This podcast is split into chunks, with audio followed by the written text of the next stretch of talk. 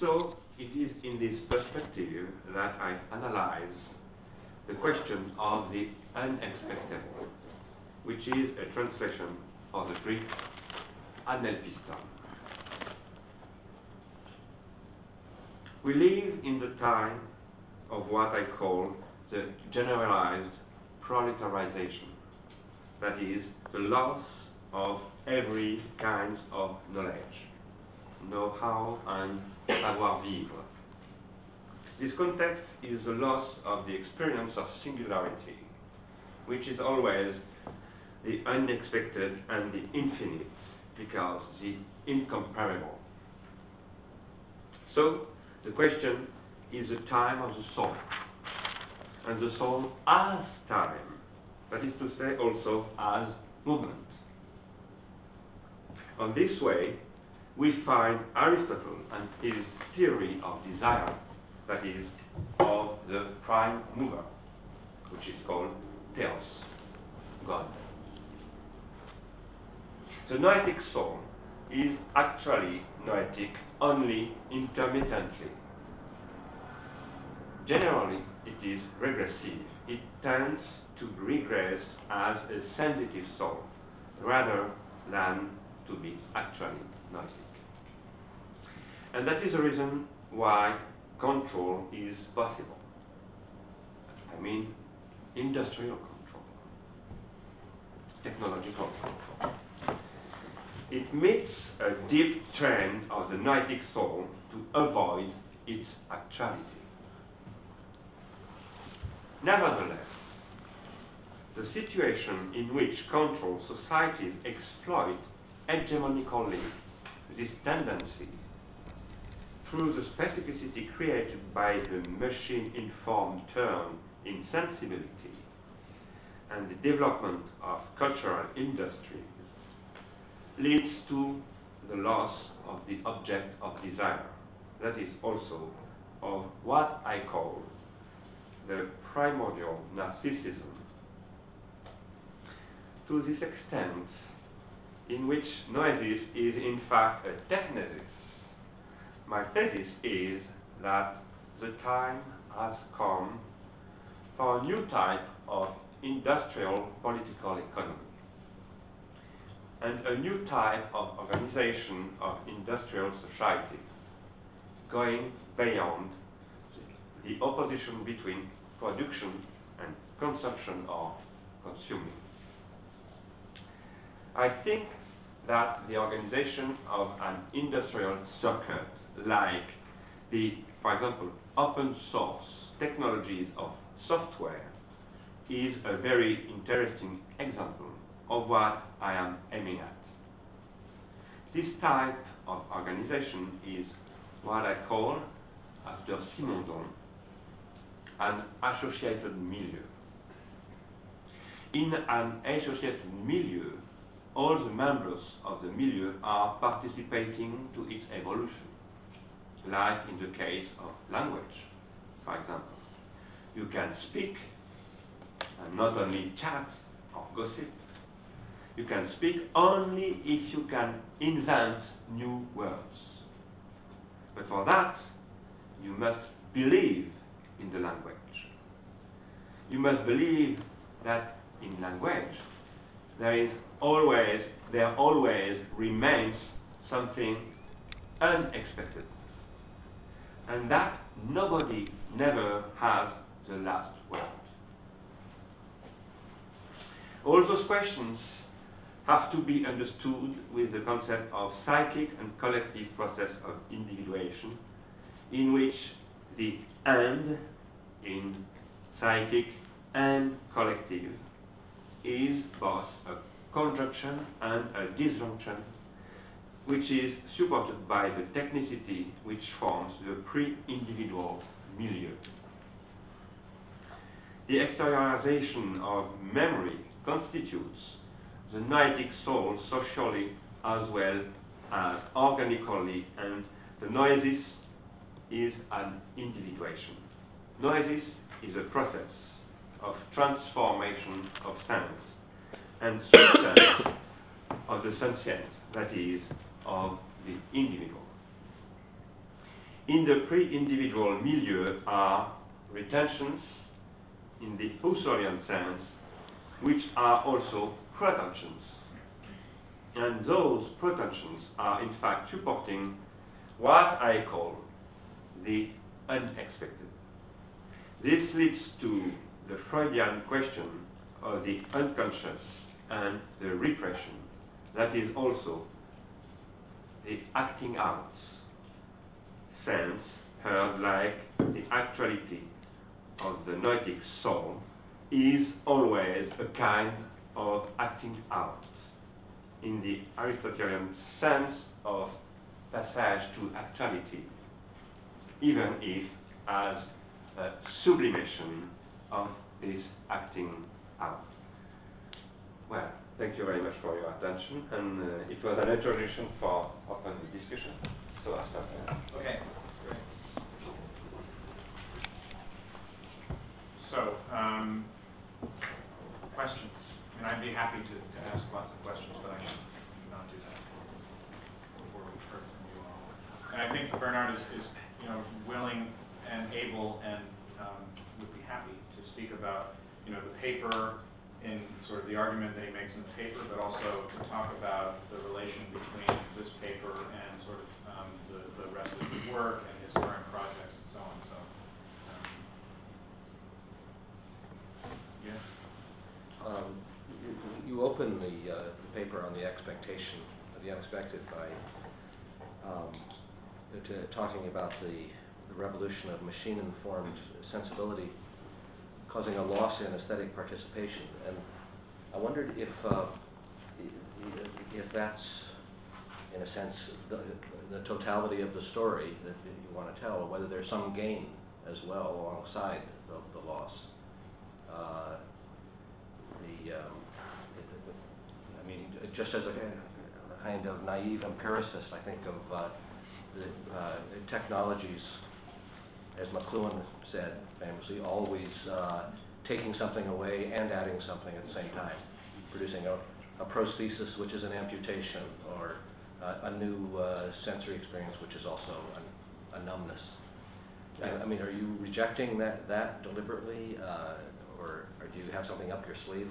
No, uh, I don't reject.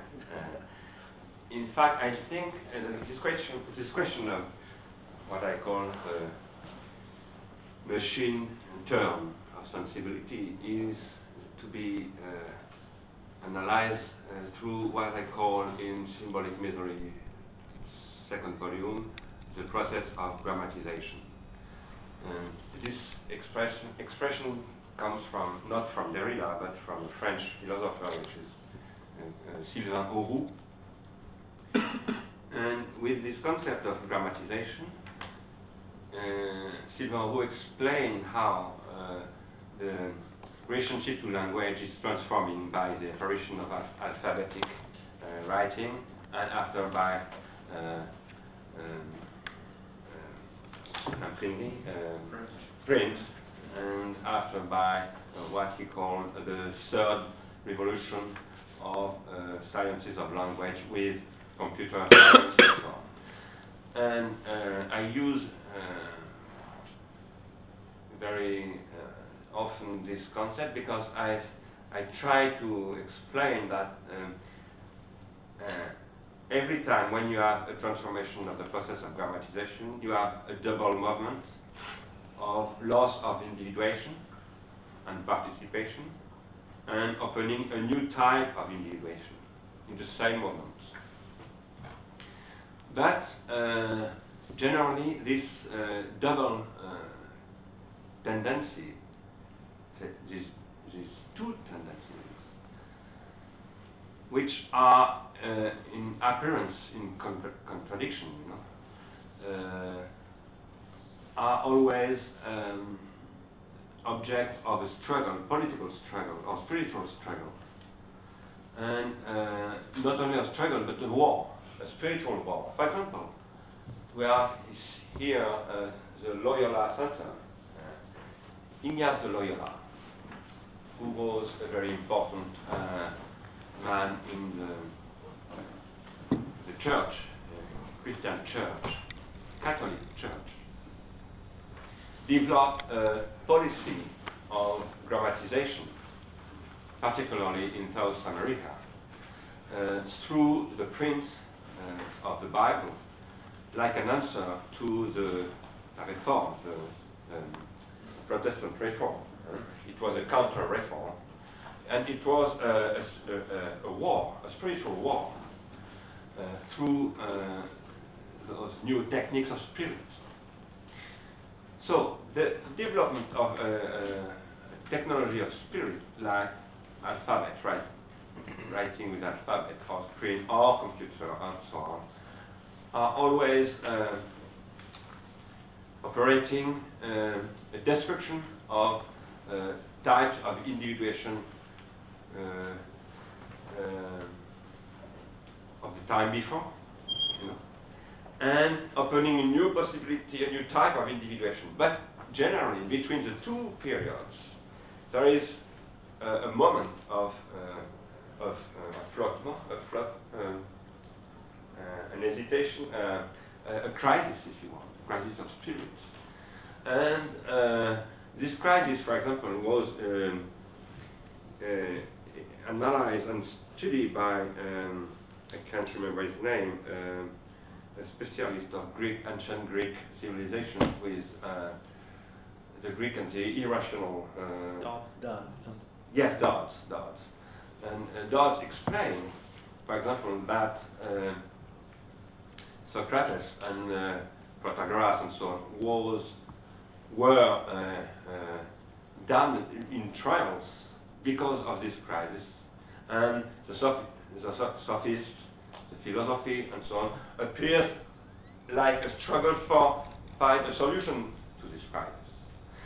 So I think now we are with uh, not the uh, not the, the printing turn, which was Renaissance, but the machine turn of language, but not, not only language, symbolics generally, images, sounds, and so on, music, and so on.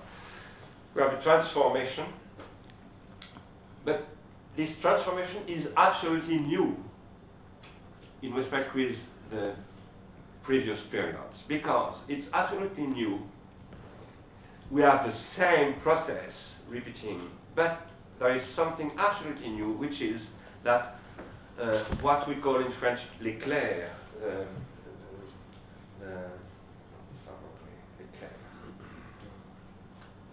the, the punch of enlightenment, no? Yes, yes, enlightenment. Yes. Uh, they are uh, uh, integrated in the economic sphere, integrated in the economic sphere. And this is a very new situation in which uh, the activities of sublimation, the activities of uh, study of otium and so on, are now included in, uh, in, the, in the economic sphere because of the necessity for capitalism to cap, to canalize the libido and the sublimation of libido in this uh, sphere of spirit or also in the sphere of, activity, uh, of, of, uh, of, work, you know, of production. And this make a new, uh, a new step of grammatization, absolutely new, which, which repose on uh, precisely what Marx analyzes like proletarization. But Marx uh, analyzed that only in the sphere of production, of production. And for me, the very question of the 20th century was, was the development of the pro proletarization, not on the side of production, but on the side of consuming.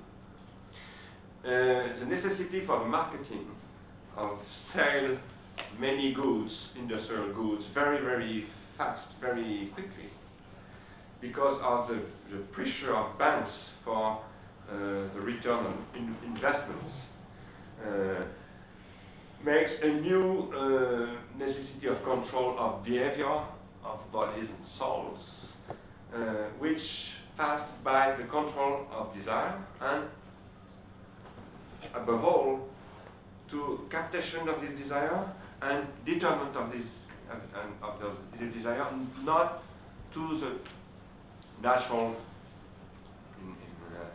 Quotation marks, quotation marks. quotation marks, yeah, nat- natural uh, object of desire, like, for example, the father, the mother, and, and, uh, and the, the object of sublimation, for, for example, the works of art, the works of spirit, and so on, or the law, the superego, the object of the superego, and so on. No, now the problem is uh, since the 20th century, particularly the be- beginning of the 20th century, is to uh, to canalize the libido energy on the objects which are the goods, industrial goods, which must be object of calculation, of computing. And there is a paradox, and a situation very, uh, very difficult to, to solve. That is that the object of desire is structurally the object uncalculable, unexpected, Hmm. infinite, and so on. And the object of industrial goods must be calculated, uh, must be uh, finite, and so on. So, the necessity of the control here of behaviors and of time activities of the consciousness is to make the, the same situation with the producer in the factories in the uh, 19th century, uh, transforming uh, the worker in a proletariat by uh, uh, transportation of the know-how not in the worker but in the machine. So the know-how is not the know-how of the worker now. It is the know-how of the firm which, uh, which, which sells the machine. It is what Simondon calls a process of disindividuation of the worker, because the worker doesn't exist with his work. It just subsists, but it doesn't exist. So, Marx says it can exist by, by the struggle of the class, and it can exist only in a political life. So he is the revolutionary class. In fact, it was uh, an, uh, an échec, uh, a failure. But uh, this analyzing, because this analysis, because he didn't see that the worker will be transformed in the consumer. By Ford, Henry Ford, the theory of Henry Ford, but also by the construction of Hollywood and uh, the, the, the politics of industrial, uh, cultural industries in America particularly, and after in, in Europe, and after in all the world. And uh, this is uh, a kind of um, uh, privation, depri- dep- deprive- Privation. Privation. Of, of, of possibilities, technical possibilities of individuation, always passing by a practice, which is this practice possible, uh, it, it's possible a, a, a religious practice, for example. When you, you uh, see the practice of uh, painting of Giotto in the 14th century, this practice is not a practice of painting, in fact. It is a practice of the cult, of the, of the Christian cult, in which Giotto is uh, uh, practiced through the Bible, through uh, the New Testament, and so on, and through uh, the discourse, the speech of the, of the priests. And here, the, the, the, the painting is uh, the, the, le, le fidèle, on dit le fidèle, the, the, The faithful, the, the faithful, the, the, the believer, the believers, yeah. the believers are uh, frequenting uh, the uh, eh, one time per, per week, on Sunday, for example, sometimes every day, sometimes two times in, in one day. They are uh, frequenting the, the, the, the beaches. And this frequentation is a practice, in fact. It is a practice uh, accompanied by, by the discourse of the priest. Uh, at the beginning uh, of the 20th century, or at the end of the 19th century, Marcel Proust speaks about that in the little church of Combray. He speaks how he sees uh, the pictures of the, uh, the the family of Guermantes, and so on. And he says it is a repetition of uh, what in French we call le regard, to, to watch in French, regarder. In this word, in this verb in French, regarder, you have the repetition to, the regarder. And to see is always when you see really the object, the object of the desire, in fact. It is to, to see again. It is a repetition of the, of the scene. Another example is uh, in, in the sense of Leroi-Gourhan saying, uh, um, you must participate for, uh, for uh, feeling. You can't feel if you don't participate. He says, you can feel only if you have uh, uh, sensory motricity of the feeling, if you can uh, interiorize uh, the feeling and express this feeling in a circuit, which is what I call the circuit of exclamation. And this circuit passed always by what I call an organological uh, base, infrastru infrastructure, if you want. This organological base can be uh, uh, very different uh, um, in, in societies, but in this circuit you have uh, what you can um, um, you can call uh, an instantiation of roles, aesthetic, aesthetical roles. Uh, for example, uh, every summer I go in Corsica. I have a, a house in Corsica for my, my vacations, you know. And in Corsica, many people uh, sing, uh. Uh, everybody sings, in fact. and to sing in Corsica, it is not an activity uh, very special reserved for singers. It is an activity for everybody. And you, you can, uh, when you, you, you listen to music, singing by, uh, by professional singers, you, you answer by, by singing, you know, by songs. And or songs or, discussions, but you have a participation.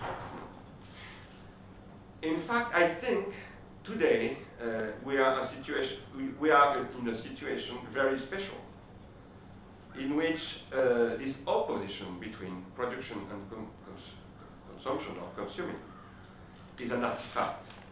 It is a, a, situation which appeared at the beginning of the 20th century, uh, systematically developed by the cultural industries, but now it is uh, uh, it become uh, caduc, dépassé, obsolete. Obsolete, yeah. yes, obsolete. It becomes obsolete because, in fact, new technologies, like for example iPod, podcasting, uh, uh, digital uh, technologies, and so on, are completely oriented to uh, uh, participation of, of the destinatory. And that was the, the, reason for which I choose to speak about this example of the open source software activities. You know, when I was the manager of IRCAM, we are a development, very important development of our software in uh, this, uh, this world of uh, open source software and uh, it is a very uh, very very successful economic model, you know, of develop, the industrial development. At, at the moment, it, it's a struggle between uh, Microsoft, IBM, and Sun Systems and, and, and the open source uh, world to uh, about the question of controlling the, the, the operating systems. But I think three months ago, uh, Microsoft said we began now to develop a new system in open source situation. I think, in fact, it is a very good model for all the activities of new industrial uh, activities for cultural goods, but not only cultural goods. For example, for fashion and many other uh, uh, activities. Because the problem is that for the the, the, the, the, the customers, um, they need in consumption, they need to uh, individuate themselves. And the reality is that the, the consuming has become an intoxication, a kind of uh, addictivity, addiction, you know, a kind of addiction. It's now very, uh, I don't know how it is in America, but in Europe now it is a very important discussion, the question of addiction in consumption. And you have now a new uh, type of trials uh, uh, people attack attack um, corporations because saying now we have become addicts, you know, and uh, we we have problems. There was a very very a terrible and horrific trial last year of two persons, two parents, uh, a man and a woman. Whose name was um, Patricia and Emmanuel Cartier, parents of four children. And they, are, they, they were uh, uh, um, pathologic consumers, you know, and they had very, very big problems with credit cards, uh, revolving credits, and so on. And suddenly, they decided to to suicide themselves, but also to kill their, children and uh, they they failed to to to suicide themselves, and they just killed one one daughter, and the, three other children were saved by by the hospital.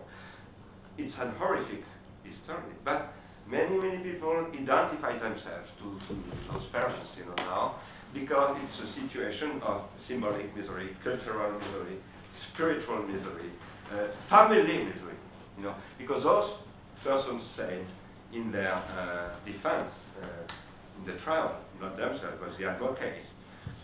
Uh, televisions, uh, marketing, and so on, as, as private, uh, those, those parents to the possibility to, to be parents, because uh, their, their children identify to the object of consumption, not to the, to the father, for example. And it's not their, their fault, you know, but the, the fault of, of marketing. I present that very with, with a simplification, but it's a new, uh, I think, a new feeling, a, a, new misery, very, very largely uh, uh, uh, felt by, by people now. And I think it's, it's a problem for marketing, which, uh, which will oblige to develop new use of photographs, for example, of phonographs, because in my, I, I saw that, uh, in my uh, development of those questions, for myself, for example, I, I, I played music before uh, with uh, the phonograph, after with the saxophone, but before with the phonograph. I, I had a practice of the phonograph, like Charlie Parker, we, which was a player of the phonograph before to be a player of the saxophone, like explain his biograph, which is uh. And uh, I don't say, in fact, that those uh, machines uh, impose always consuming uh, use of those machines. But I say that the cultural industries uh, impose this relationship to those uh, devices, you know. Excuse me, my answer was very long. Thank you, that's very helpful. In, in fact, you, you talk about the a, a sort of history of the culture industries in the 20th century moving from uh, a targeting uh, at the level of desire, right, to a targeting at below the level of desire at the level of the drive. Yeah.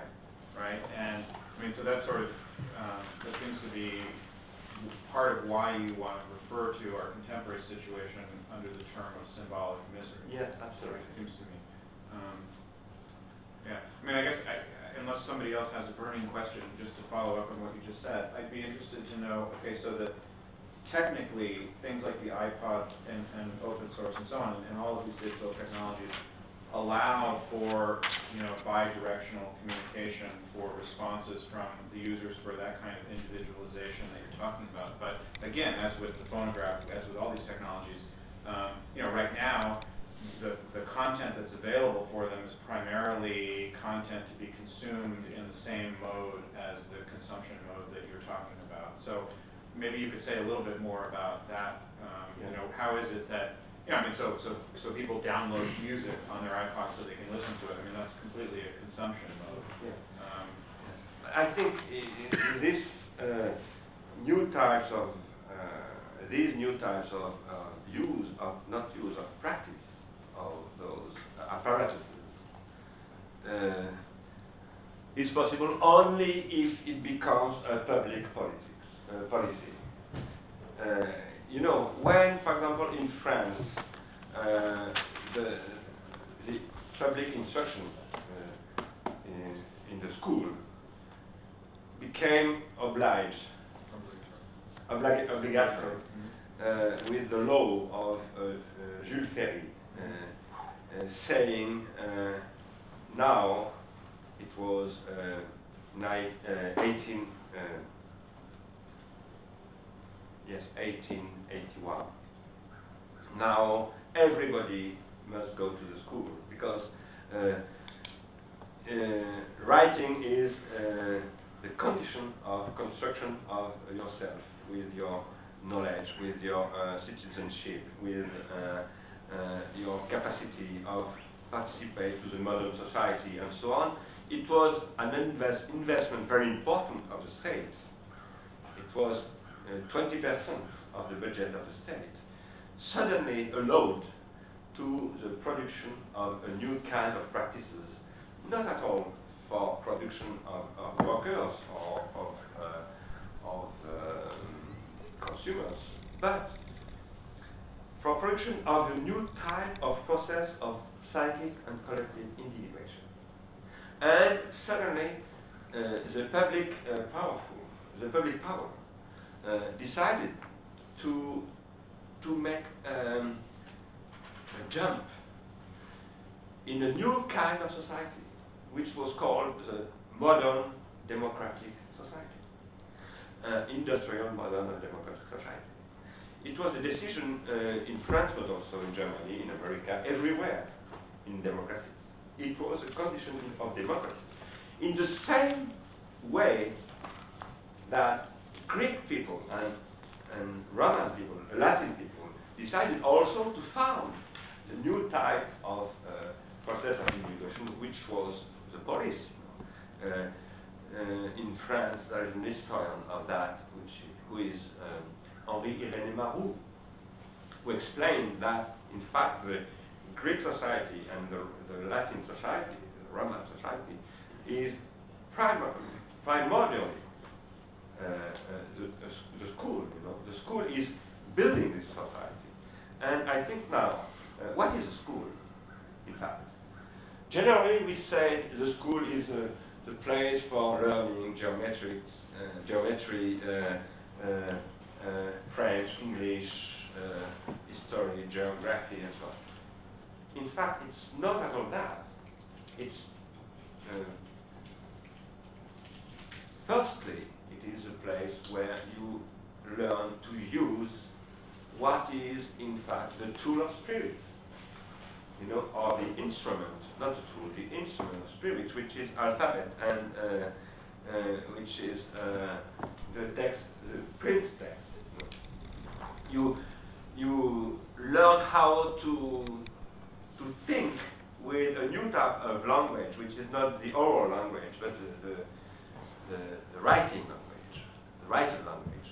And uh, you, you must pass 10 years of your life, of your life in this uh, institution for becoming a, a new, new type of people, which we call in, in French le lettré, l'homme lettré, la personne. I think now with those uh, with those technologies, if we don't uh, have a, an effort by a new type of public power. When I say public power, I don't say state. This public power can be uh, a private, uh, uh, can be uh, effectuated by private actors, you know, economic actors, but not with uh, uh, the necessity to have a um, return on investment at, at, at short time, uh, short, short term, you know. Uh, for example, here, uh, when the, in the University, of Chicago, uh, the Rockefeller uh, Corporation gives money for this university, it's for a long time. It's not for uh, a, re a return on investment uh, at short time. I think now we have to to develop a new policy uh, in uh, not only in these uh, technologies of streets which are alphabet and, and print, but in those technologies who are, which are uh, um, uh, electronic technologies, digital technologies, and so on, and probably also nanotechnologies uh, in a few years. So this is a new, for me, a new industrial policy, policy you know, which must be uh, invented by uh, economic forces and, uh, and uh, public forces. And that's the reason for which I go to the public, uh, the, the, the Centre Pompidou, Yeah. developing a, a kind of uh, models of those uh, services and apparatuses uh, with those technologies.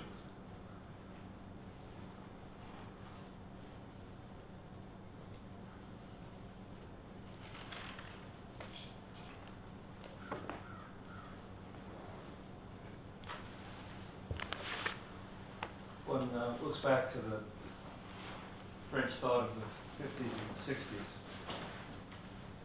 early 70s, with some of these themes in view. One can see uh, moments in the writings of various French theorists that seem to anticipate some of the things that you're talking about. Um, uh, the uh, relation between hot and cold societies in Levi-Strauss's, about the relation between the living and the Miller. Um, he was obsessed with the question of the tool and with bricolage. Um, Sartre's project around the practico inert in the Critique of Dialectical Reason around 1960, the practico inert is the material assemblage of technical tool usingness at a given moment. Um, in s- thinker like Foucault, uh, it seems to me not difficult at all to look at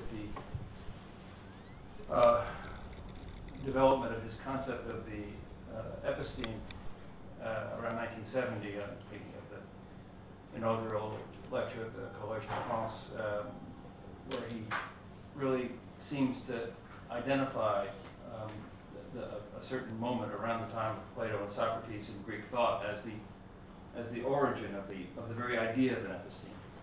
That moment when when thought as such gets separated out. Uh, another moment in the Renaissance, and in both cases, it seems that those epistemic shifts are connected to technological transformation. He says very clearly that in the Renaissance, the, the scientific moment of the 17th century is connected to new technical practices. And he's not quite so explicit about the Platonic moment, as he calls it, uh, le moment platonicien, I think he calls it. Um, but if you tie that to Eric Havelock's uh, account of that moment, it, it seems clear to Mhm. that one can make a connection between the, the moment platis- platonicien and, and writing, and the invention of writing. So, um, it's a huge question, but pick and choose as you like, uh, if anything interests you in it. But the question is, how would you um, historicize the moment of your own intervention and the intervention of those you're you're working with here? Um, it seems to me, if you plot the career of Foucault between Canguilhem, who you mentioned, and uh, Deleuze on the Control Society, which is where Foucault ends up. His last writings are announce his subscription to Deleuze and the Control Society, very explicit in the late. Um, how would you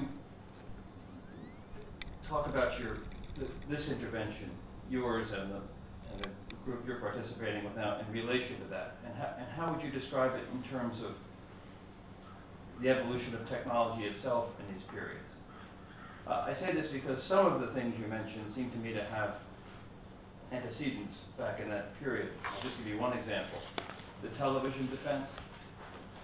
The television defense was first made in America in 72 or 73 in a famous case in Florida. I can't think of the boy's name. I've been working on it. It was a kind of celebrated case in the early 70s where somebody committed a crime. It may have been murdered, uh, murder, and, and pleaded uh, control by television uh, as his defense, and it was rejected. Um, so, so that's the question. Big, big question about th- this wave of this uh, nouvelle vague um, in relation to that moment of theory, especially when one looks back and finds in that first wave, of, this isn't the first wave, but that 60s, 70s wave of theory, uh, moments which seem to already be looking as if they're grounded very much in the kind, centered in the kinds of topics and problems that you're working on now. What's different now? What's different in the thinking? What's different in the circumstance, if you will, the technological circumstance? Uh, there, there are two sides uh, in my answer to your question. Uh, firstly, I think Lévi-Strauss, Foucault, Deleuze, even Derrida, Barthes also, and so on, I could have mentioned that, yeah. uh, didn't uh, really made uh, the, the work, the necessary work about the question of tech, of technicity and the deconstruction of the question of technicity, even Derrida, uh, in the history of philosophy. For example, if you see what Deleuze says about Foucault, and particularly about the question of relationship between power and technology, and uh, between uh, about the question of uh, uh, disciplinary societies. Uh, in a, a, little text, a short text, which is entitled "The Diagram," Deleuze says, in fact, the question of techniques has not no importance in this question. It's clear we can see that Foucault says uh, that it is the gun, the, the, gun machine, which is producing the new type of disciplinary organization of the society in the army, because we must, with this gun machine, transform the bands uh, of, uh,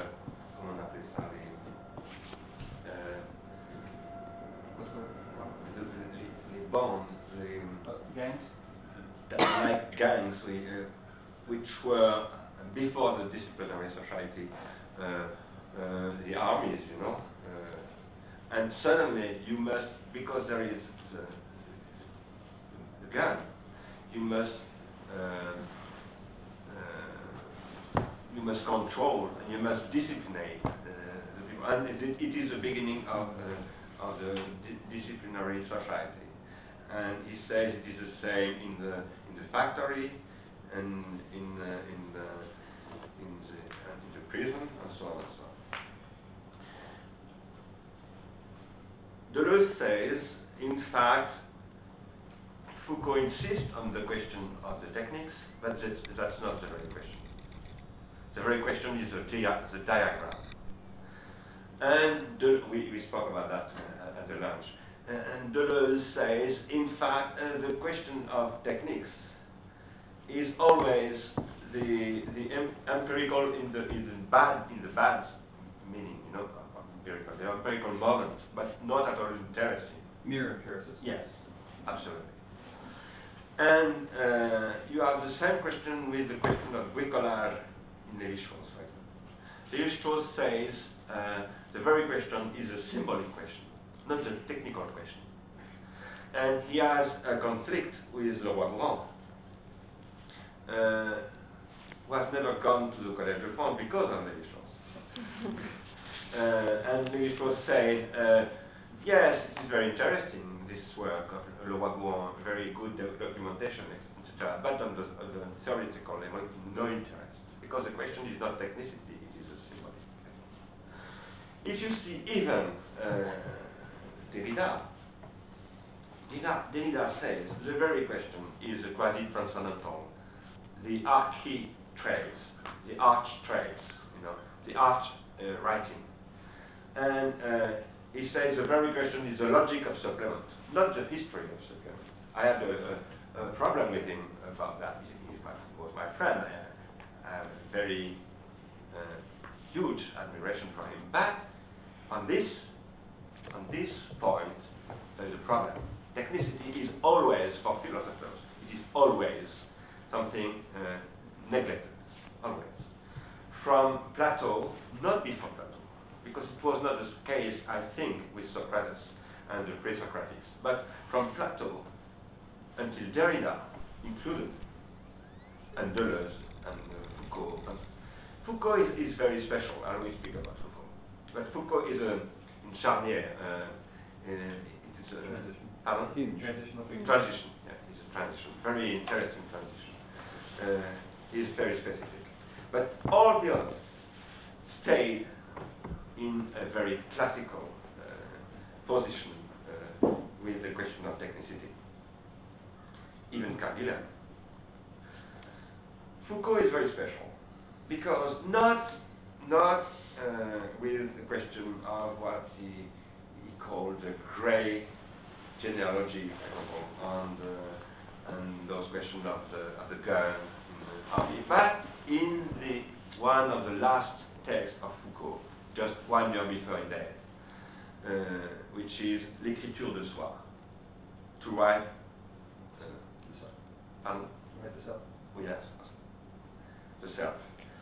Uh, in this uh, text, he says there are techniques very specific which are called in, in Greek hypomnemata. The hypomnemata, what, is, what are hypomnemata? Uh, for, for example, a book of counts, like this, uh, that which is uh, described by Max Weber in the Genesis of Capitalism. Very important in the Genesis of Capitalism. The, the, the books of Kant are the condition of the, of the capitalism, of the, of the, of the birth of capitalism. And Foucault says, in fact, the, the building of the skole, the Greek skole, or of the Roman otium, passed by a practice of what he called hypomnemata. And he says there are specific te techniques which are techniques of the spirit, of the self. And those techniques are conditions of uh, the apparition of the spirit. Not only those techniques uh, of hypomnemata in, in the ancient world, it's also the case in Australia, for example, the shamanic uh, organization with the churinga, you know. And here he, he made the theory of Leroi-Gourhan, of Le, what Leroi-Gourhan called the mythogram and, uh, and uh, those uh, supports of uh, activity of the brain, not the brain, of the mind. You know. And here you have a, a new situation in, in the, with this text of Foucault, which is one of the, the last texts of Foucault. It was just before he died. He died. And um, I think uh, the new situation. Is that now, in the young philosopher, the young theorists in, in France and in Germany and Europe and in America and so on, there is a new question of technicity, which is not exactly the same situation with Derrida, Deleuze, uh, uh, Lévi-Strauss, uh, Barthes, and so on. Because the importance of technicity, of technology is now in the, in the life of everybody, in the ev everyday life, know, is absolutely huge. And it's completely different than it was in the 60s or even the 70s. And the second, uh, second uh, side of my answer is uh, what I call the, uh, la baisse tendancielle de la libido. Uh, you know, um, there is a trend of uh, um, Marx says la baisse tendancielle du taux de profit. Uh, la baisse tendancielle du taux de profit. The, uh, The- Oh, the, the, the lowest tendency of the libido? Yes, the lowest tendency of the libido uh, is now, uh, like Marx said at the end of the 19th century, now you, you will see a crisis, a very big crisis of capitalism, because uh, the tendency of low of the profit you know, will appear. It was, it was right. Uh, it was right because there was a very big crisis in Europe, particularly, and it, it, it, it, gave the First War, the First World War, and the conflict between France and Germany and England and Italy and so on. Uh, now we have uh, a tendency of flow of the libido, and, uh, and the libido was the answer of this crisis of the, the, the, the tendency uh, of, of the law of the profit, you know. It was the answer of Henry Ford, and not only, Henry Ford, but of the American capitalism. But I think now this uh, efficiency of the captation of libido has stopped. Uh, it is now, uh, uh, the, the curve is uh, like that, you know. Uh, it's, going down. So I think it's the double situation of theoretical consciousness, new consciousness of the importance of technology, and because of the everyday life, and this new situation of economic, uh, industrial economic situation, uh, is a, a, new situation for uh, a new project, political project. And the, the, the latter point has to do, if I understood correctly from talking to you, with the acceleration of the development of new technologies, um, which are no longer predictable in the same way by the culture industries. Yeah. Right? Yeah, absolutely. So either we're going to have, I mean, according to you, either we're going to have some giant crisis in which capitalism completely fails, but there's nothing else, or we're going to find new institutions to foster alternative uses of these technologies to turn people from mere consumers into producers or amateurs or. Um, Yeah. My, my thesis is uh, now the problem is not to, to destroy capitalism, not to struggle against Or capitalism but to, to, to struggle against the, the, the crisis of capitalism, of the auto-destruction of cap- capitalism. Uh, in the three months before I came here, uh, uh, uh, were published three books, very interesting, by three uh, bankers, Bankers. Three bankers, very important bankers. The, the, the PDG of uh, um, the, the bank, uh, European Bank, Indo Suez, a very important bank, wrote a book uh, entitled The Total Capitalism. And he says this total capitalism is auto, uh, auto if you want, like says uh, Derrida. The other book is uh, right, was right by, uh, was written, excuse me, by um, uh, the chief of the economical service of the, la Caisse des Dépôts in France, uh, the, the, the national bank of the state very important one. Uh, his name is Patrick Artus. He, he wrote a book entitled Le capitalisme est en train de s'auto-détruire.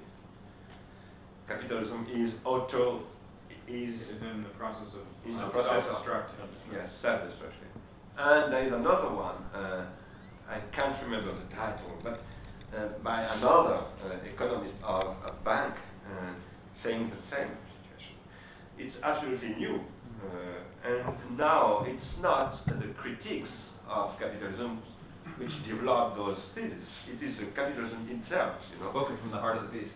Pardon? Spoken from the heart of the beast. Yes, yes. And that's very interesting and very anxious. Uh, anxious. Anxiety producing. Pardon? Produces anxiety. Yeah, anxiety. Yes. It's a very big crisis, and I think now it's absolutely necessary necessary to, to, to promote new models, industrial models, capitalistic models, and so on.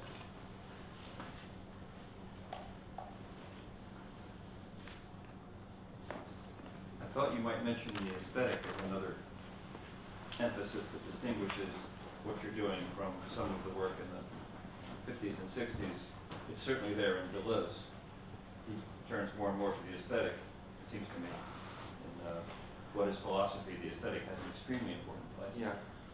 But in, in Foucault, not so much. I mean, it's Yeah. epistemological and ethical questions chiefly Yeah. in Foucault, so one can see the, to some degree, the evolution toward the kind of work that you're doing. One looks just at the transition from, let's say, Foucault to late Deleuze in terms of the emphasis on the aesthetic. Yeah.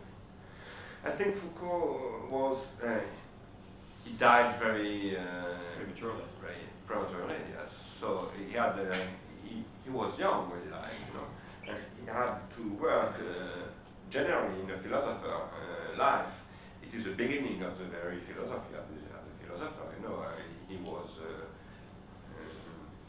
55, I think,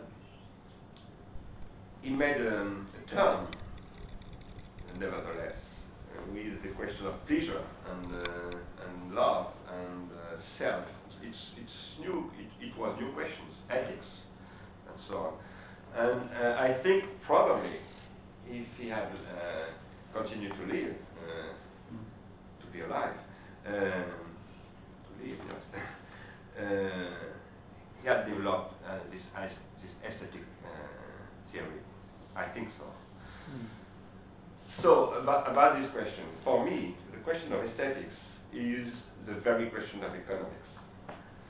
Because the control of, the question for capitalism today is not to control production. Because controlling production is not the problem today. The problem is to control the marketing, control the, the selling on, on, on the very big market of the, of the world.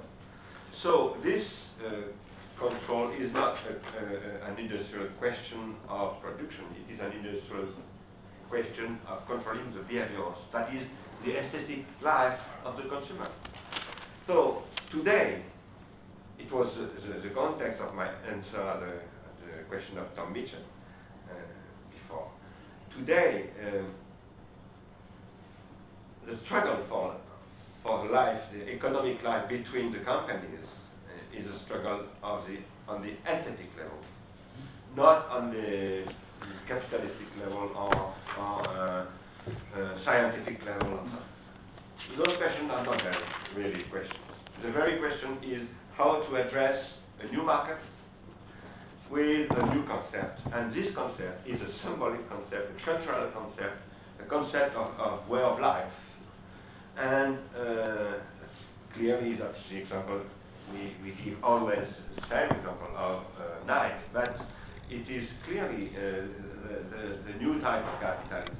And this question now is of, the, the future of the industrial society is how to propose a new type of aesthetic organization of the society. The problem in this, in this question is generally we speak about this question through Walter Benjamin. And we say, we say it is Walter Benjamin who said uh, uh, aesthetic is has becoming uh, the, the tool of uh, political struggle with fascism, Stalinism, and, and but it's, it's not now the, the good question because it's not now a question of politics; it is a question of economy. Uh, the very question today is not how dictatorial and uh, to- totalitarianisms are uh, monopolizing the aesthetic means. You know, it is a question of how the industrial capitalism is destroying the aesthetics, producing what I call a process of disindividuation, of lack and loss of what I call primordial narcissism, and so on.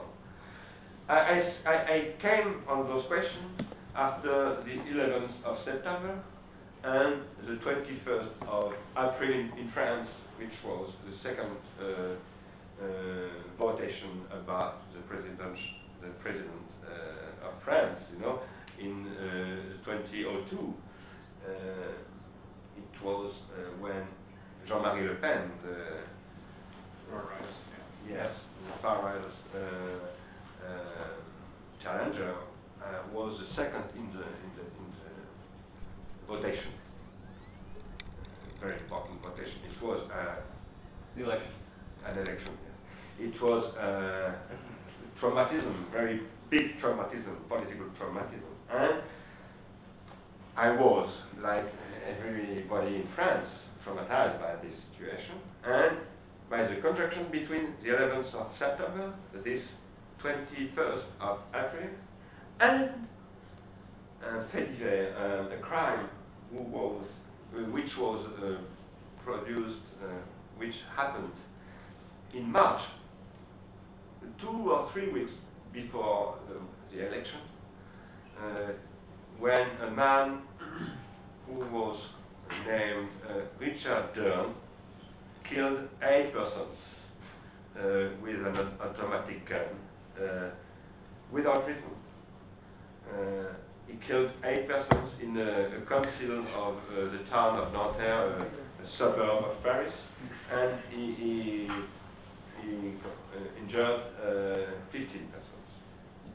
And this man wrote a journal, a, private journal, a journal. And his in this journal, he said, uh, two weeks before uh, this acting out, he said, I doesn't exist. I don't exist. I have not the feeling to exist. And I, I know that I will need to exist. Absolutely, if it's, it's necessary, I will, I will uh, make a crime for existing. And I think this uh, privacy, uh, prevention existence is a very, very grave problem. And for me, it is in the horizon of, or the background or the, uh, the backdrop of uh, the 11th of September at the world level, in the 21st of April in France and so on. You know, I think uh, those questions uh, are not only symbolic of cultural misery, but psychological misery uh, of people who are uh, without uh, libidinal life, no, normal libidinal life, that is with sublimation, with objects of uh, attachment, of, uh, of, uh, of love, if you want, of, uh, of pleasure. Right? They are not in desire, they are in passions, in drives. And uh, the libido is what links the drives, and particularly drives of life and drives of death. And uh, when you destroy libido, and I, I think capitalism has destroyed the libido now, because the libido uh, needs uh, objects of desire which are singular. And where, when you have no singular object, the libido can't uh, function, you know. So you have the, the libido can't uh, link the drive, and the drive appears like drives, pure drives.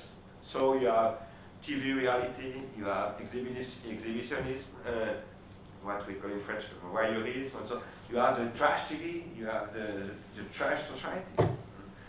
Now we have this problem, and I think it's impossible for an economy like the capitalism to continue without uh, uh, the link, which is the libido, because impossible for society, every kind of society, to, to continue uh, uh, without this link of libido. no?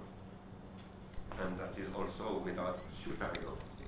Because the question of libido is also the question of the superego.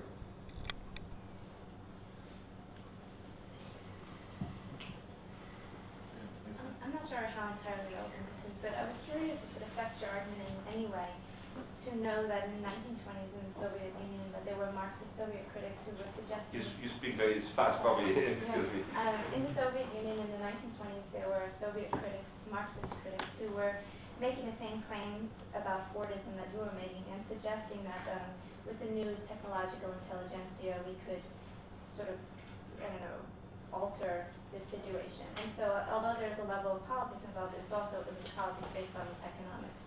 And so I'm wondering if that, if that's a model for the argument you're trying to make or, um, or if it is a problem for you. If Qu'est-ce que tu veux répéter maintenant Je sais pas bien, excuse me.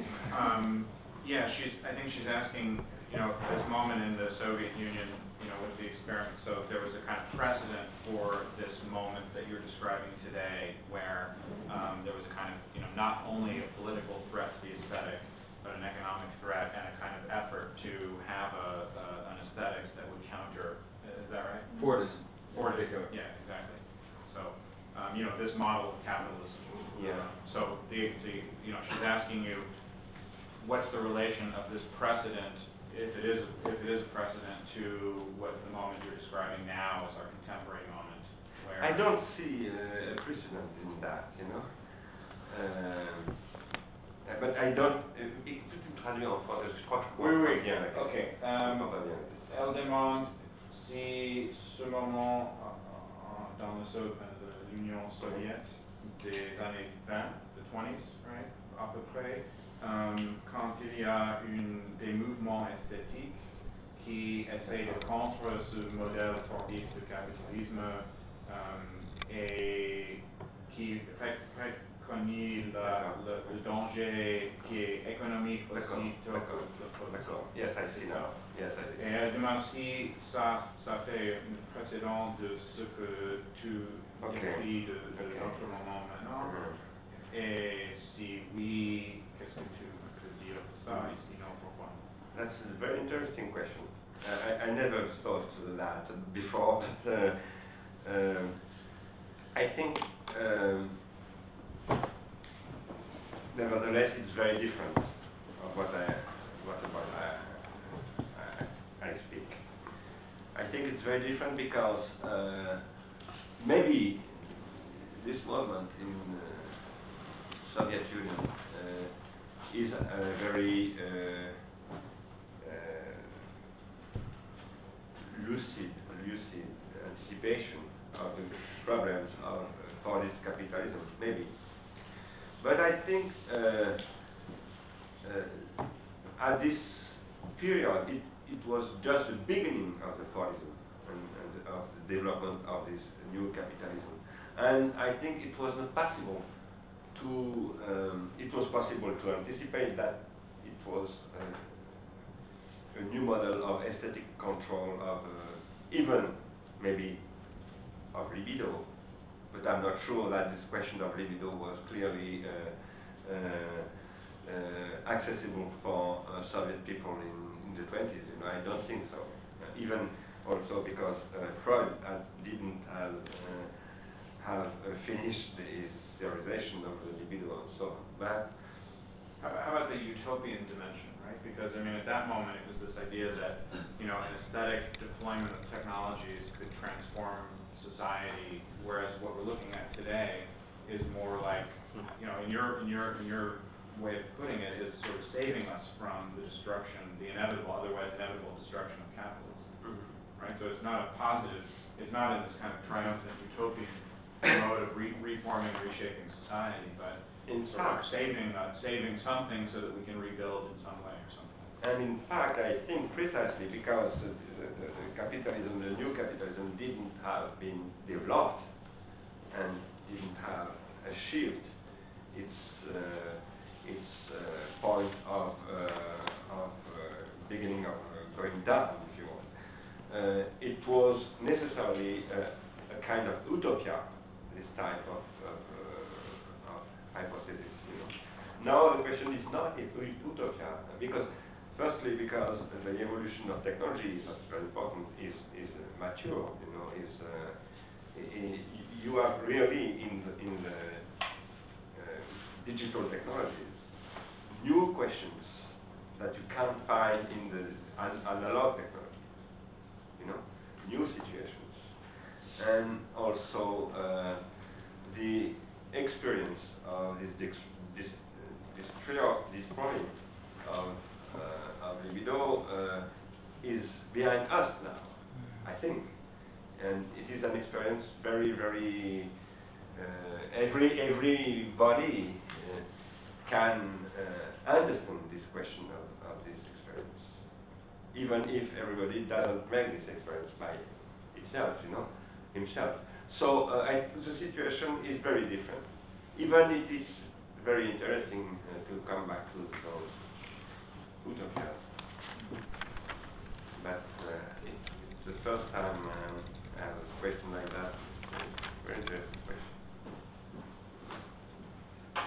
Um, I wonder if uh, if I could invite you to unfold your uh, notion in the paper here No, of the, the notion in your paper of the uh, expectation of the unexpected. Yeah. Uh, you mentioned that it's a it seems to be a paradox that we expect, but what we're expecting is the unexpected. It seems to me less paradoxical uh, because uh, we can distinguish between a first and second order expectation. We can have a second order expectation to have, as it were, unexpected first order events emerge, if you see what I mean. My understanding of your use of the concept is that it emerges with the noetic soul, and it's a specific aesthetic relation characteristic of the noetic soul.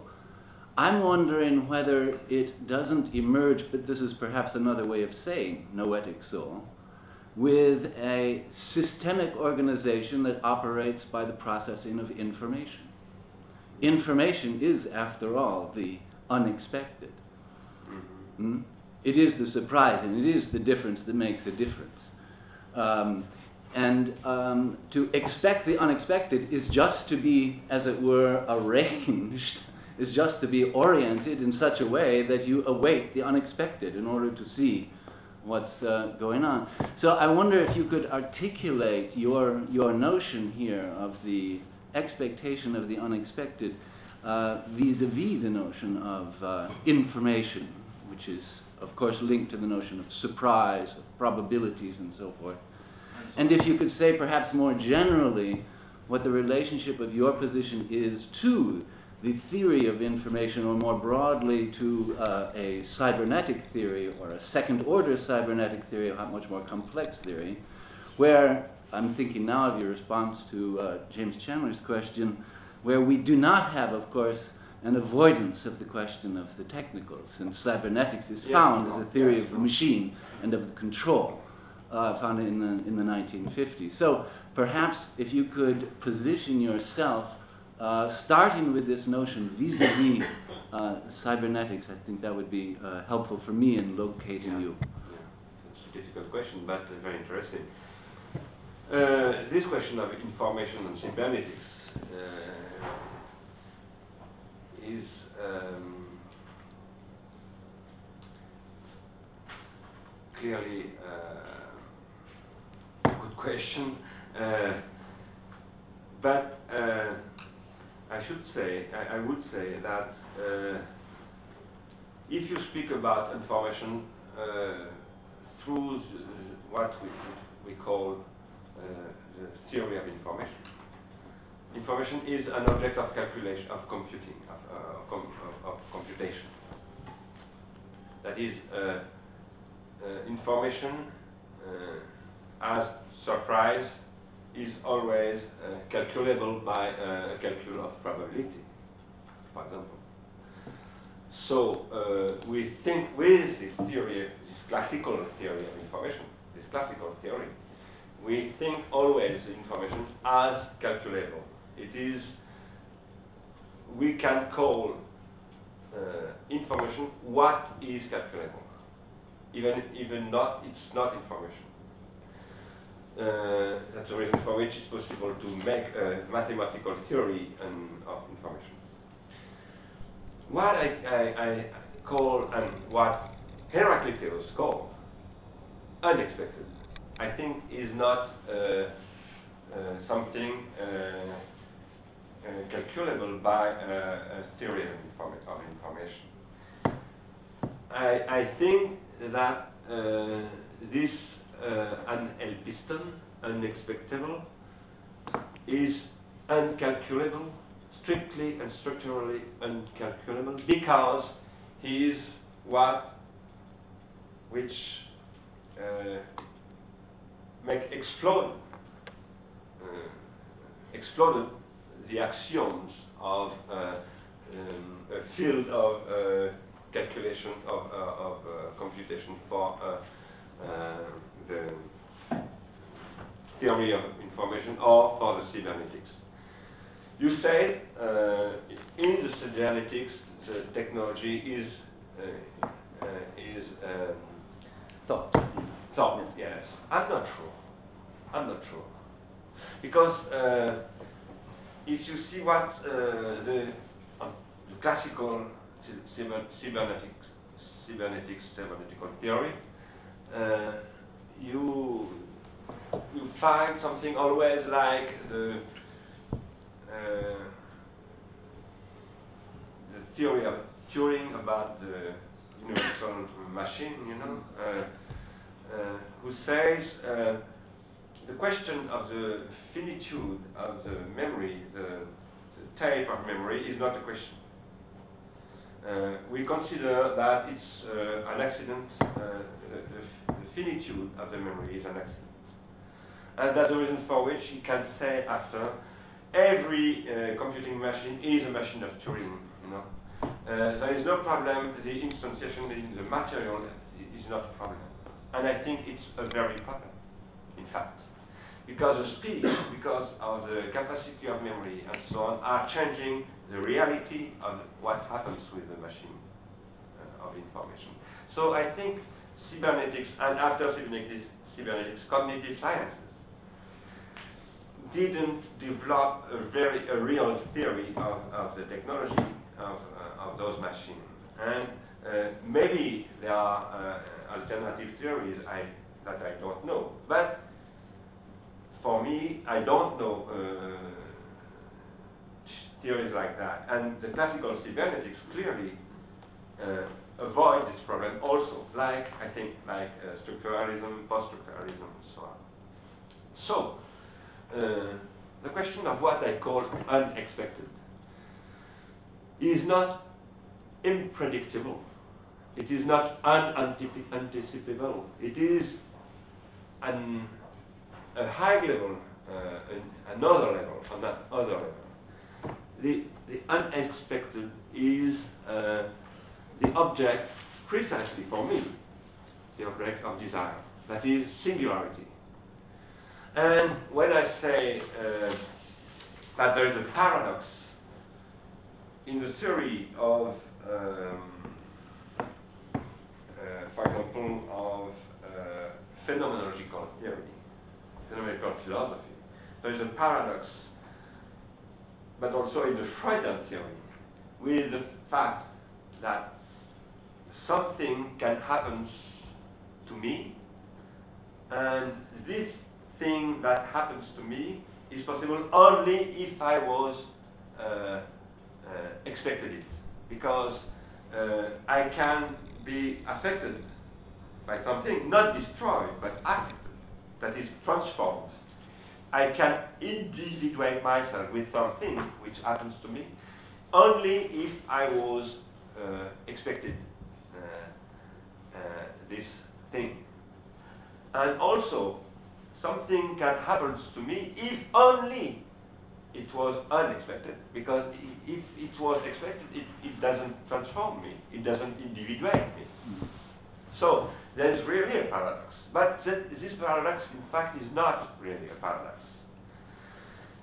My uh, theory about that is uh, uh, passed through Freud. And the question of what I call the stereotypic retentions and traumatypic retentions. I think that in the Freudian theory uh, there is something to do with the Husserlian theory of retention and, pre- and protentions. In the Husserlian theory, theory, nothing can happen to somebody if somebody doesn't produce the thing, because it is a theory of inten- intentionality, uh, Husserlian theory of intentionality. And I can receive something only if I produce produce the thing. It's not a constructivism. It's, it's uh, an intentional, uh, intentional structure of the consciousness. Like also in Kant, in the critique of pure reason, I produce the phenomena. But this uh, production of phenomena by, uh, in fact, what I call retentions, that is my uh, my um, knowledge, my experience, and what Kant uh, called the uh, a priori synthetic judgment, you know, that is the foundations of uh, the consciousness by the transcendental uh, level in Kant, not in my, my, Mm. my own thought, but in Kant.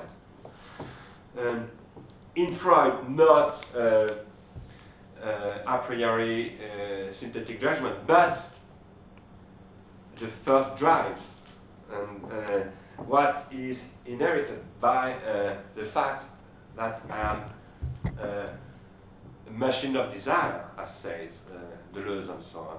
And I bring with myself immediately uh, some what I, I call arch protentions. I will speak about that tomorrow. Uh, Mm. Arch protentions, which are the desire for uh, um, objects, sexual objects, and so on, the desire for the mother, the desire for, for the milk of the mother, and so on and so on.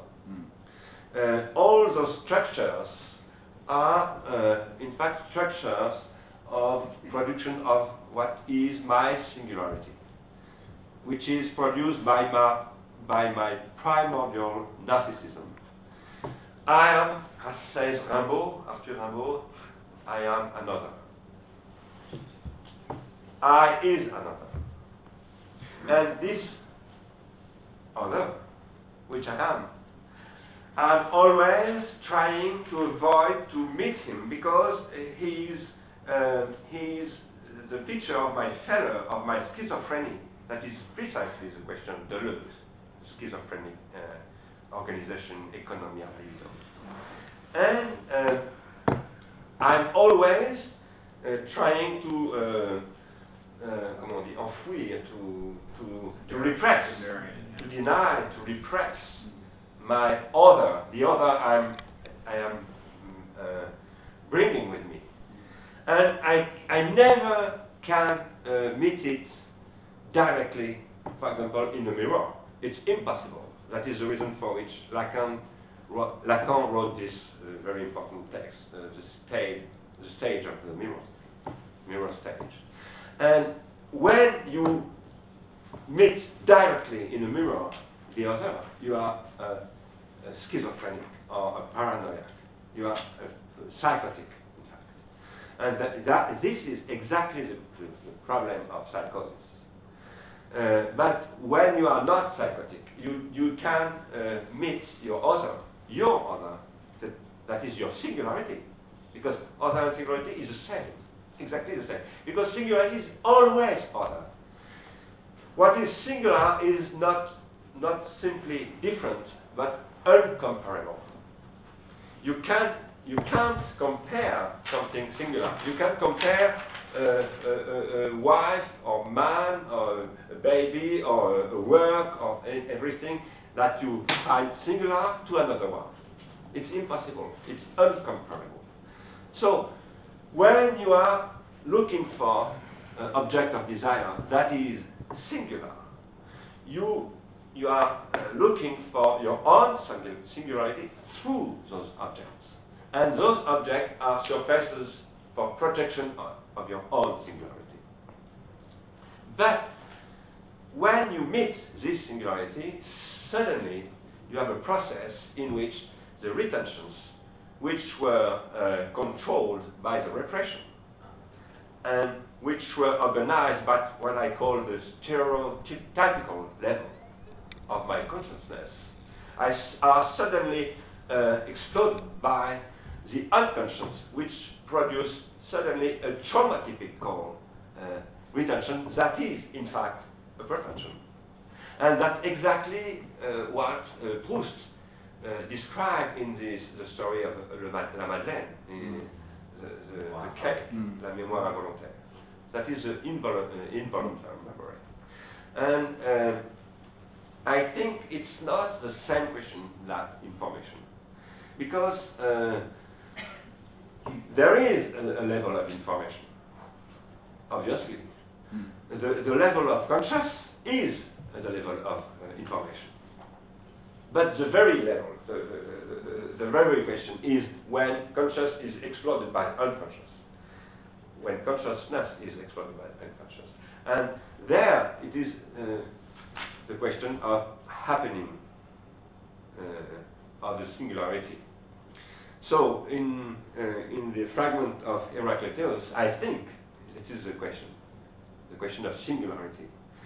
At this period, the question of singularity was the question of the, of the divinity. And the divinity or uh, the oracle, the, the oracle. Oracle. You know? And uh, you had to go to uh, see in Delphi, uh, comment on appelle la, la, l'oracle, l'oracle, pardon? The oracle of Yes, The but oracle. he, he has a name. Pythia. La, the pity, yes, the pity. You, you had, when you, you, you were in Latin, you had to go to see the pity for solving those problems. Mm. And uh, now those uh, functions of uh, the oracle are, you, are, are um, uh, comment dire, uh, détournés, uh, are, are exploited Mm. By uh, the cultural industries and so on, you know. Mhm. And uh, this is also producing a symbolic and spiritual misery. But this misery is in fact a libidinal misery.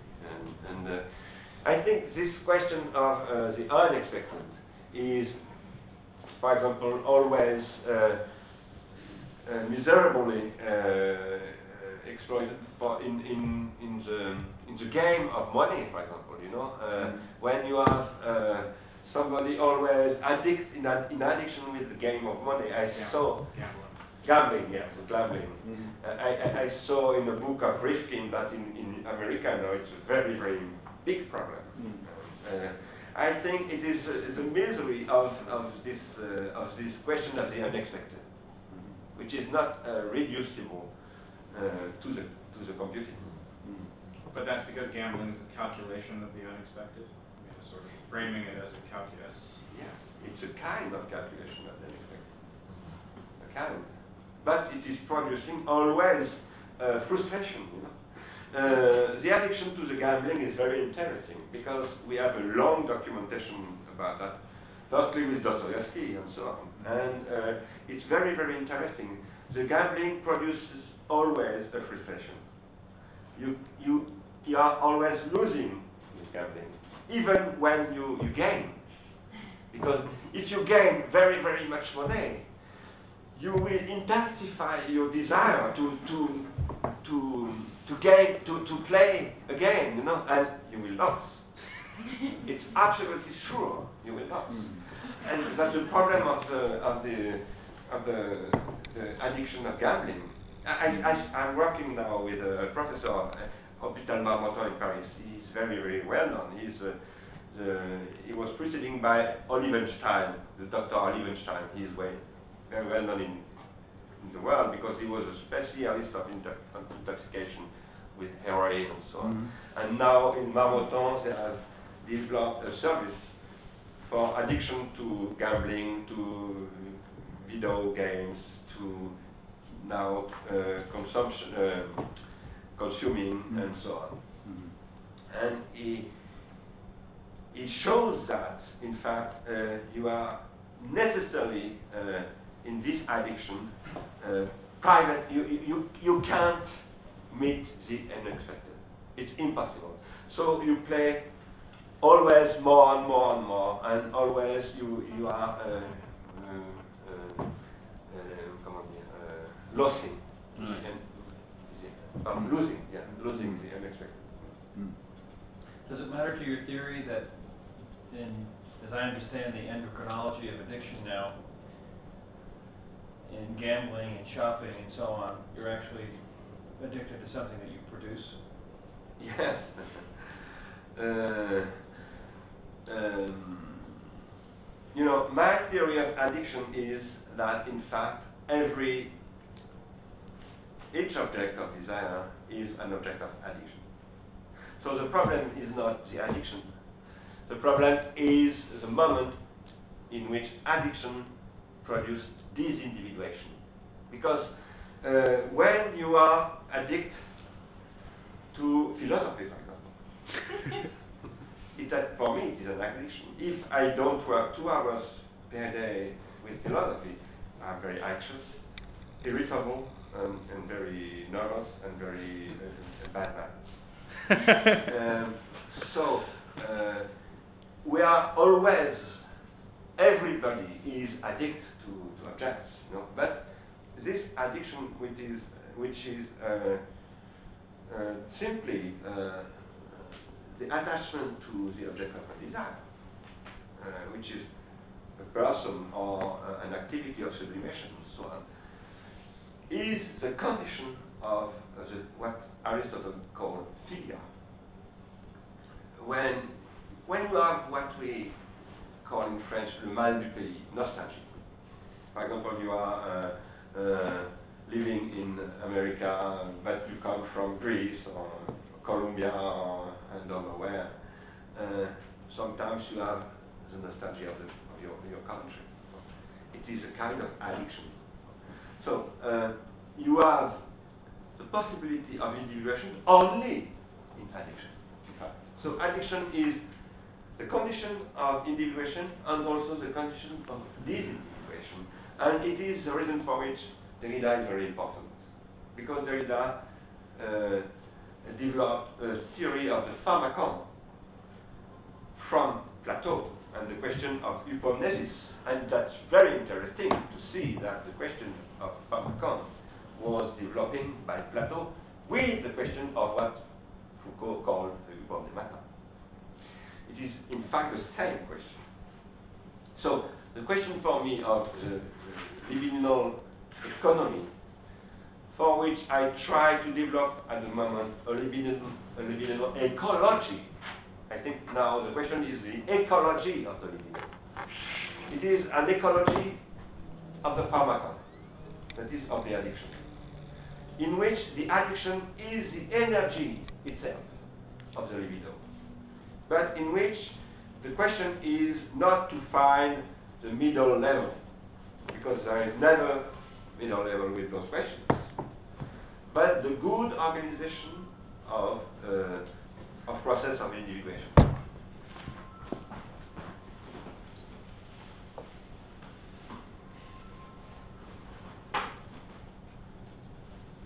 Yeah, I mean, I'm not part of this uh, uh, community, community of secondary retention. I will probably not say the right thing. Um, but that does, of course, remind me of Phaedrus, and that is also about addiction and passion the way that moves towards. J'entends pas très bien. Oh, sorry. Um, Excuse me, can you speak us? well, I guess one, one thing was just reading the Phaedrus and um, realizing that very early in the history of Western philosophy, people have understood uh, passion and a kind of addiction as being uh, a motive for uh, questioning for the truth and maybe a kind of individuation or recognizing your true self. In the Phaedrus. In the, the thread for the Plato's Phaedrus, yes. The, the, the thread for the wait, wait, wait, wait. Um, but the actual person I wanted to ask you about was Adorno, who's also someone who thinks about passion through Freud and as uh, the culture industry as um, a kind of deadening repetition, a de-individuation. Um, and I noticed in your paper that you uh, criticized or dismissed Adorno, but I couldn't tell from the paper or from your description where the problem was. Said maybe some problem with technicity. And I wondered if you could expand more on how you disagree with Adorno. Oui, oui, il demande, il demande um, dans quel sens tu discutes avec Adorno D'accord. et pourquoi tu, il semble que tu ajoutes euh, Adorno à côté ce qui fait facilement. Yes. Uh, I think Adorno is a very difficult philosopher, uh, very difficult, very complex, and sometimes very contradictory. For example, about the question of reproduci- reproducibility, he has uh, different steps, different uh, moments of uh, his uh, response to Benjamin, for example. And I'm not a specialist of Adorno. I don't know him very well. there are many texts of Adorno I never, I never read. But my main problem with him is nevertheless always the same. That is, uh, I think uh, um, he, he, he presupposes that uh, the, the Kantian critics, the Kantian critique of pure reason, is uh, the base of his uh, of, uh, of his uh, resonance. Reasoning. Reasoning of his reason. Um, and for me, uh, in the in the theory of imagination of Kant, there is a big problem. This big problem is the question of schematism. And precisely it is on this question of schematism that Adorno analyzes uh, the question of industrial, uh, cultural industries. He says uh, Hollywood has uh, put outside of the consciousness the faculty of schematization. And that is some, something uh, teratological, monst- uh, monstrosity, you know. And for me, that's not at all the monstrosity. Uh, for me, that's the limit of the Kantian analysis of, uh, of, the, of the reason, of the consciousness, to, to put that the schematism is inside, uh, in the interior of the, of the consciousness. He says, Kant says, the deeper, the deeper uh, faculty of the imagination, la plus profonde, la plus cachée. For me, this, this question of schematism is a question precisely of exteriorization of the memory and imagination. And I developed this theory in Le Temps du Cinéma by an example very precise, which is uh, the number five, in which, uh, uh, about which Kant said, uh, the number five, you can uh, Uh, call it fünf in German, you can call it five in English, cinq in French, cinque in Italian, and so on. It is always the same concept, but always different image. And he says the scheme is what which allow to pass from the concept, from the image to the concept, and from the concept to the image. And after he says, another example, we could speak about 1,000, and we could imagine, uh, like we could imagine the concept 5, we, could imagine the concept 1,000. But I disagree completely with him here, because 1,000, it was not a concept uh, produced uh, a priori by the, by the imagination or by, by the, by the, the, concept, the consciousness. You can uh, situate very precisely in the story at what moment this concept appears. And it appears through the machine which permit to the abac, uh, through the the Arabic, uh, Arabic notation and so on, through the invention of the zero, which is an invention, a technical invention. Before to be a conceptual uh, discovery, it is a technical invention. And this is not a, a, transcendental schematism uh, activity uh, of imagination. It's not a transcendental activity of imagination. It is, in fact, an operation of motricity of the body, you know, and the relationship between the body and, and the brain, that is also of the, of, the consciousness.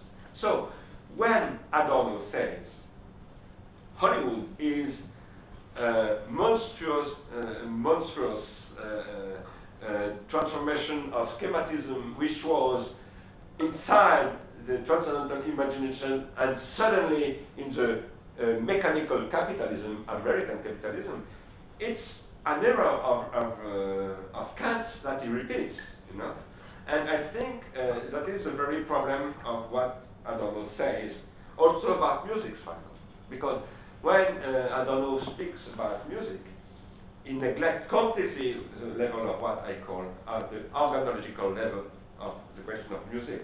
It is the same problem with Pierre Boulez in, in France.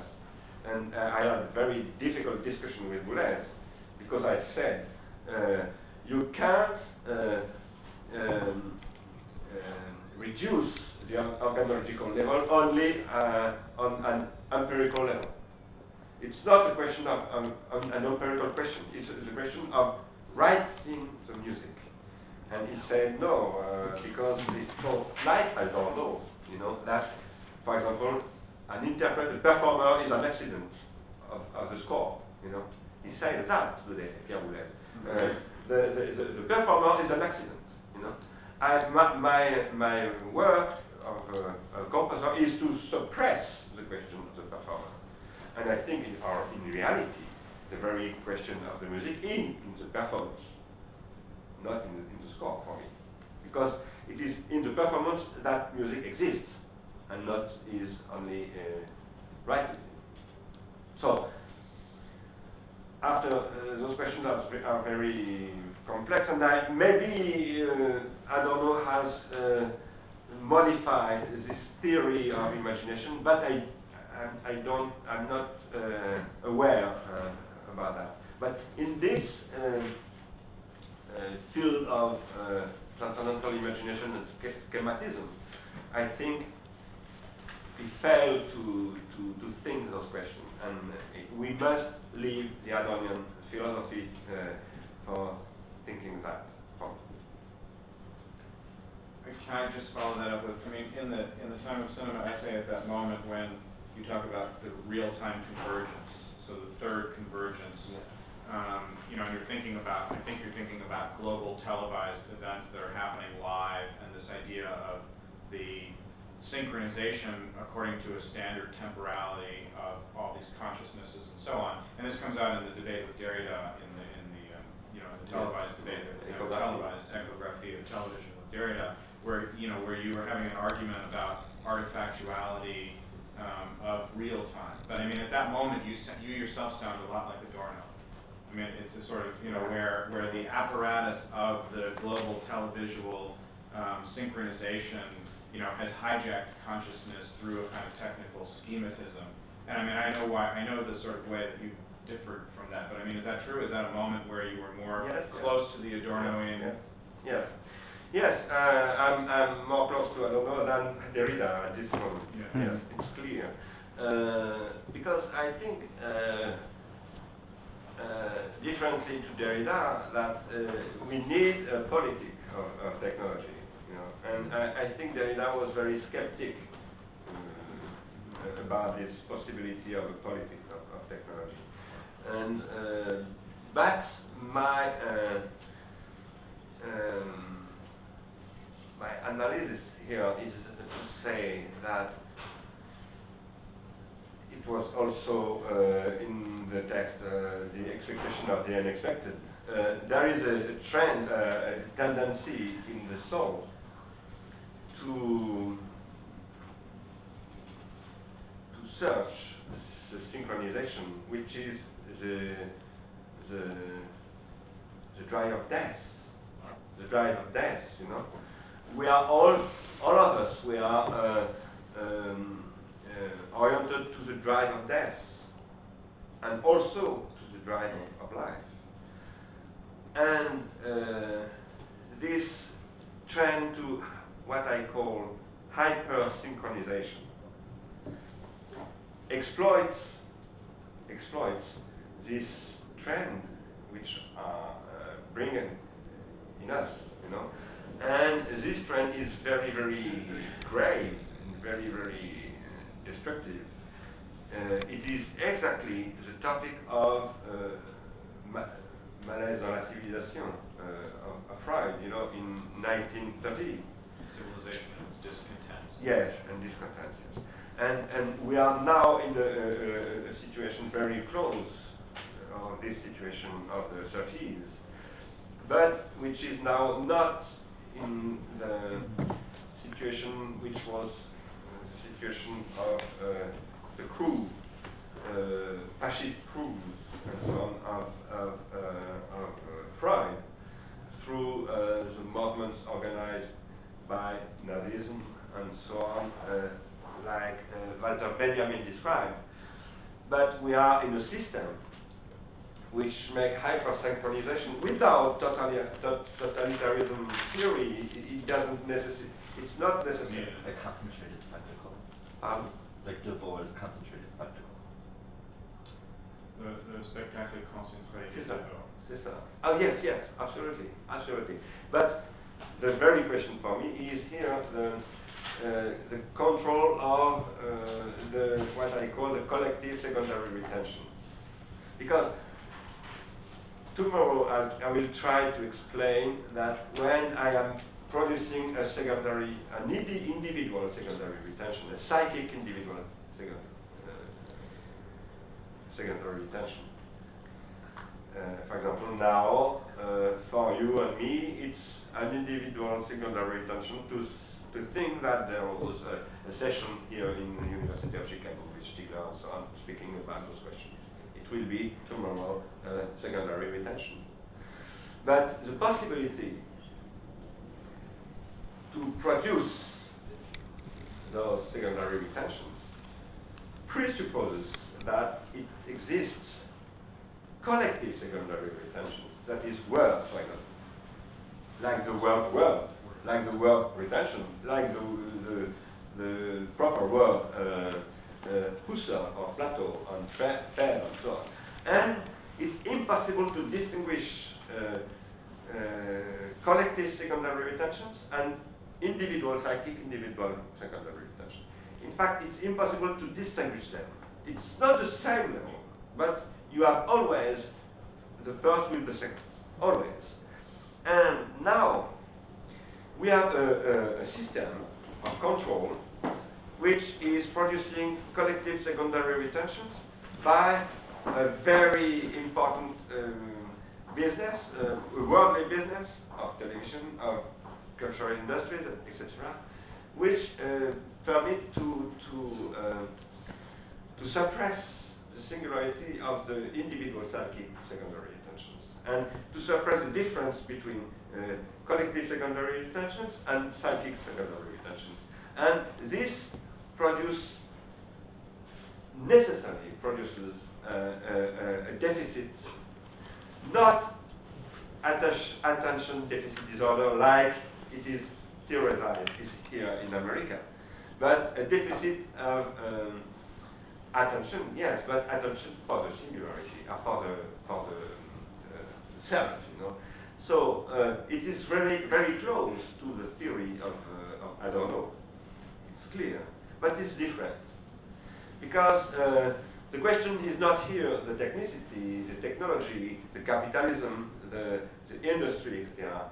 It is uh, a, a, a deficit of political projects with those uh, technologies. Not a deficit induced by those technologies, by, but induced by our uh, deficit, political deficit, philosophical deficit, artistical deficit by those technologies. That's what I call the double uh, redoublement épokhal, the question of the double redoublement épokhal. Good. So, since we've now gone on for two hours exactly, um, and there are no burning questions, hopefully, uh, why don't we all give a nice round of applause. talking to us in English. because, Thank you, know, thank you for your patience because Yeah, it's not English easy, is yeah. so bad. Uh, I think it's difficult to follow me sometimes. So the lecture tomorrow will be at 4:30 in Harper Memorial Library, 1:30. One- number 130. Um, And its title is Selection, Individuation, Transindividuation. I, I, I, I don't changed. thought I changed the, the, the title. I changed. Well, Come and you'll find out what the title is.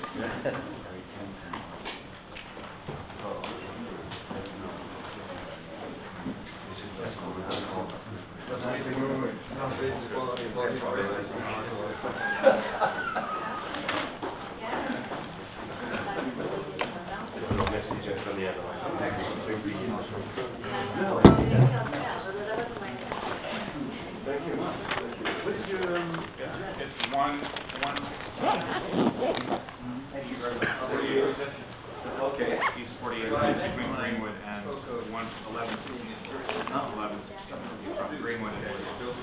Yes. Oh, yes.